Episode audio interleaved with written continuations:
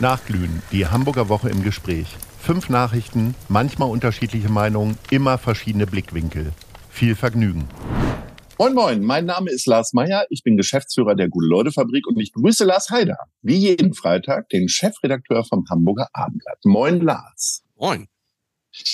Der Flughafen hat die Rangliste der beliebtesten Sonnenziele der Hamburgerinnen und Hamburger im vergangenen Jahr ermittelt. Spanien steht auf Platz eins. Wo geht's denn für dich dieses Jahr hin? Bleibst du in Deutschland? Selbstverständlich. Ja.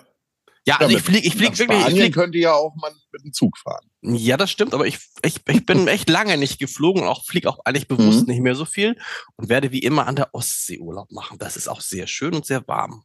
Aber ist das für die Kinder nicht langweilig, immer den gleichen Ort? Also ähm, wir waren immer in Österreich und irgendwann fand ich es langweilig.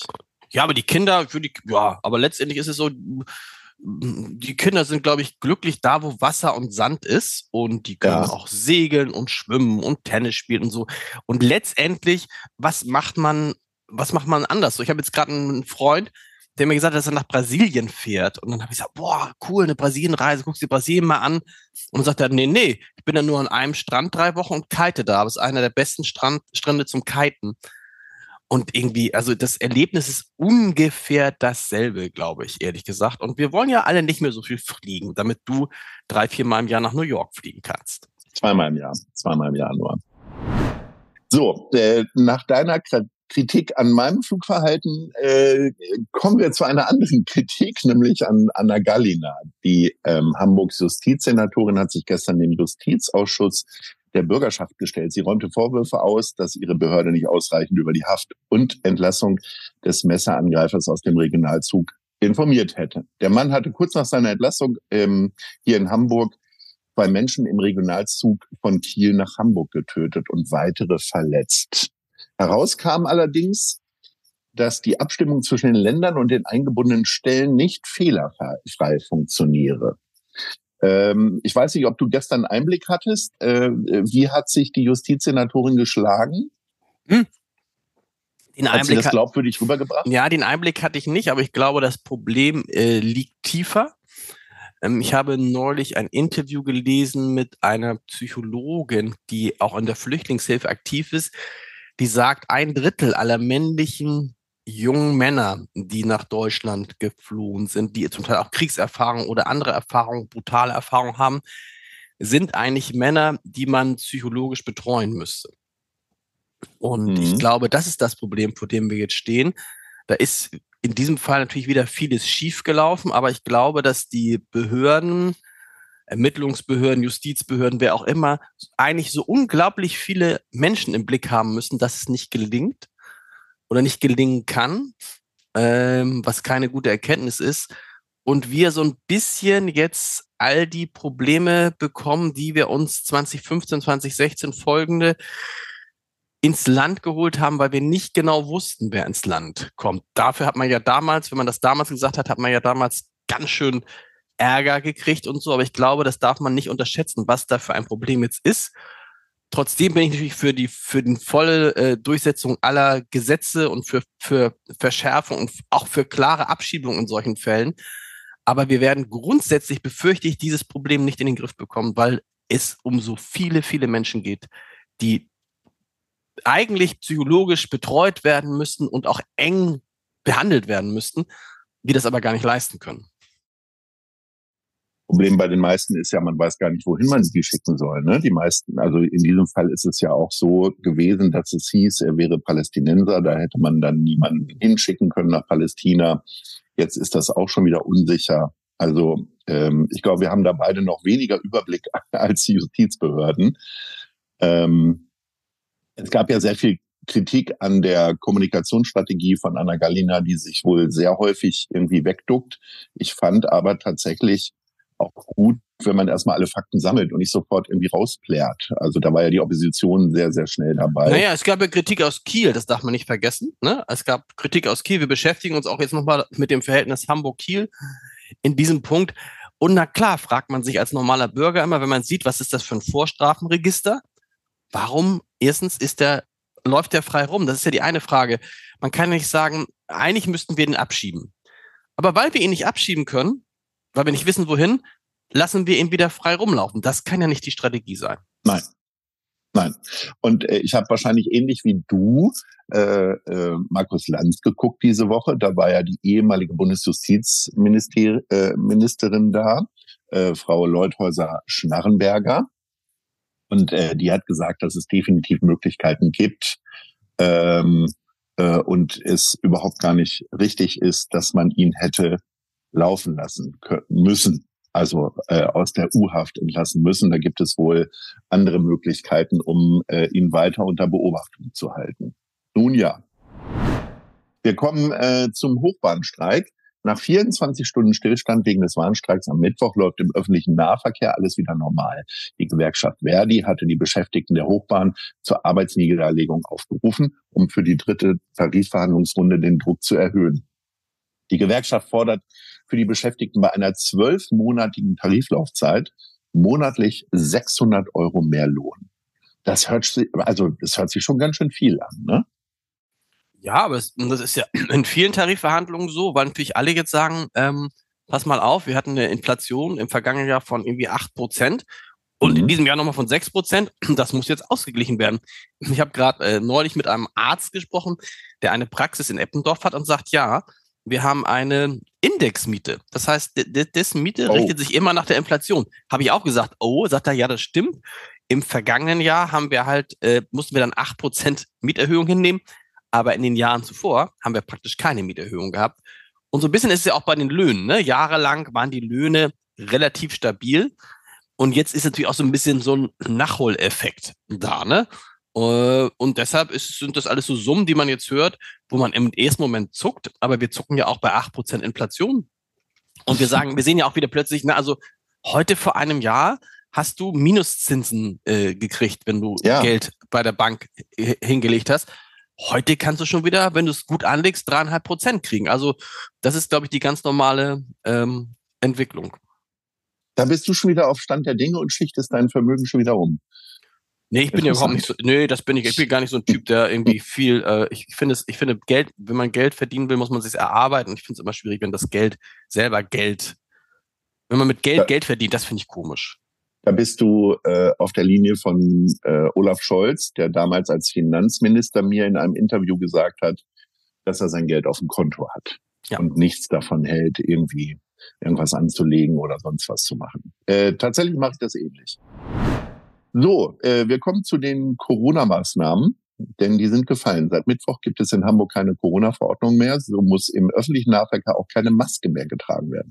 Niedrige Infektionsraten bei gleichzeitig hohem Infektionsschutz der Bevölkerung hätten dazu geführt, dass die 80. Eindämmungsverordnung seit dem 2. April 2020 auch die letzte gewesen sei, so der Senatssprecher Marcel Schweizer.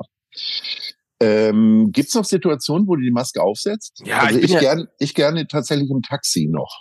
Ich bin, ich bin, eigentlich, ich bin ja eigentlich so ein großer Maskenfan, muss ich sagen. Ich fand jetzt, es war fast ein bisschen traurig, der 1. Februar, weil das war ja ein historischer Tag, wenn man so will. Und man hat es nicht so richtig gemerkt, weil ja die Busse und Bahnen der Hochbahn gestreikt haben. Also ja. wir haben, ich fand eine ganz schöne, wir hatten eine ganz schöne Überschrift, keine Masken, keine, äh, keine Masken, nee, keine, keine, keine Busse, Busse, keine Busse, keine Busse, keine Bahn, keine Masken. Ja, ähm, aber ich, aber ich, ich, ich trage die Maske eigentlich auch in der Bahn noch ganz gern. Ich habe die auch noch gestern beim Einkaufen getragen, bin aber jetzt da natürlich wieder der Exot. Ähm, und frage mich dann irgendwie, was die Leute wohl denken, wenn man jetzt, man wird jetzt so, also früher, bis vor wenigen Wochen wurde man komisch angeguckt, wenn man keine Maske trug. Jetzt ja. wird man komisch angeguckt, wenn man eine Maske trägt. Aber ich finde das mit der Maske im Winter gar nicht so verkehrt. Aber gut, äh, das Thema ist erledigt, muss man auch sagen. Thema ist durch und das ist ja irgendwie so irre, dass es jetzt so ist weg. Corona ist jetzt weg und das so richtig äh, kann man sich damit gar nicht mehr beschäftigen, weil es so viele andere Themen gibt. Ist Corona tatsächlich weg? Da habe ich gestern Abend drüber nachgedacht, habe das aber den Gedanken gar nicht weiter verfolgt, fällt mir gerade ein. Ähm, ich habe, ich kenne gerade niemanden, der Corona hat gerade. Doch, ich kenne Leute, ich kenne sogar zwei, ja. zwei bei uns in der Redaktion, aber da ist es dann wirklich nur noch ein Schnupfen. Corona ist weg, ist natürlich Quatsch, weil natürlich ja, diese, ja. dieses Virus bleibt, aber die Pandemie ist halt zu Ende und dieser Ausnahmezustand ist halt zu Ende. Und ist ja jetzt auch ehrlich gesagt nach drei Jahren mal gut. Ähm, aber man kann es, manchmal denkt man sich so, war da, manchmal finde ich so, so interessant, dass man denkt, war da was? Das war doch gerade noch eben total heftig. Und jetzt ist es ja so, wenn man mal einen Schnupfen hat oder Husten, da macht man ja schon gar keinen Corona-Test mehr. Früher hat man ja alle drei Stunden Test gemacht. Oder macht man mhm. jetzt nicht mehr. Ja, ich glaube, also die, die, und wenn du dir die Zahlen anguckst, irgendwie es liegen, glaube ich, noch neun Menschen äh, mit, mit Corona, aber nicht wegen Corona unbedingt auf Intensivstationen in Hamburg. Das ist ja gar nichts mehr. Die Inzidenz in Hamburg liegt jetzt, glaube ich, noch bei knapp unter 40. Also, ja, und wir haben ja noch nicht mal Sommer oder Frühling. Ja, dann wird hoffentlich, dann werden wir damit hoffentlich nicht mehr zu sehr beschäftigt sein. Wir kommen zu einem sehr traurigen Ende, nämlich der Eigentümer der Juwelierkette Wempe ist am Sonntag verstorben. Helmut Wempe wurde 90 Jahre alt.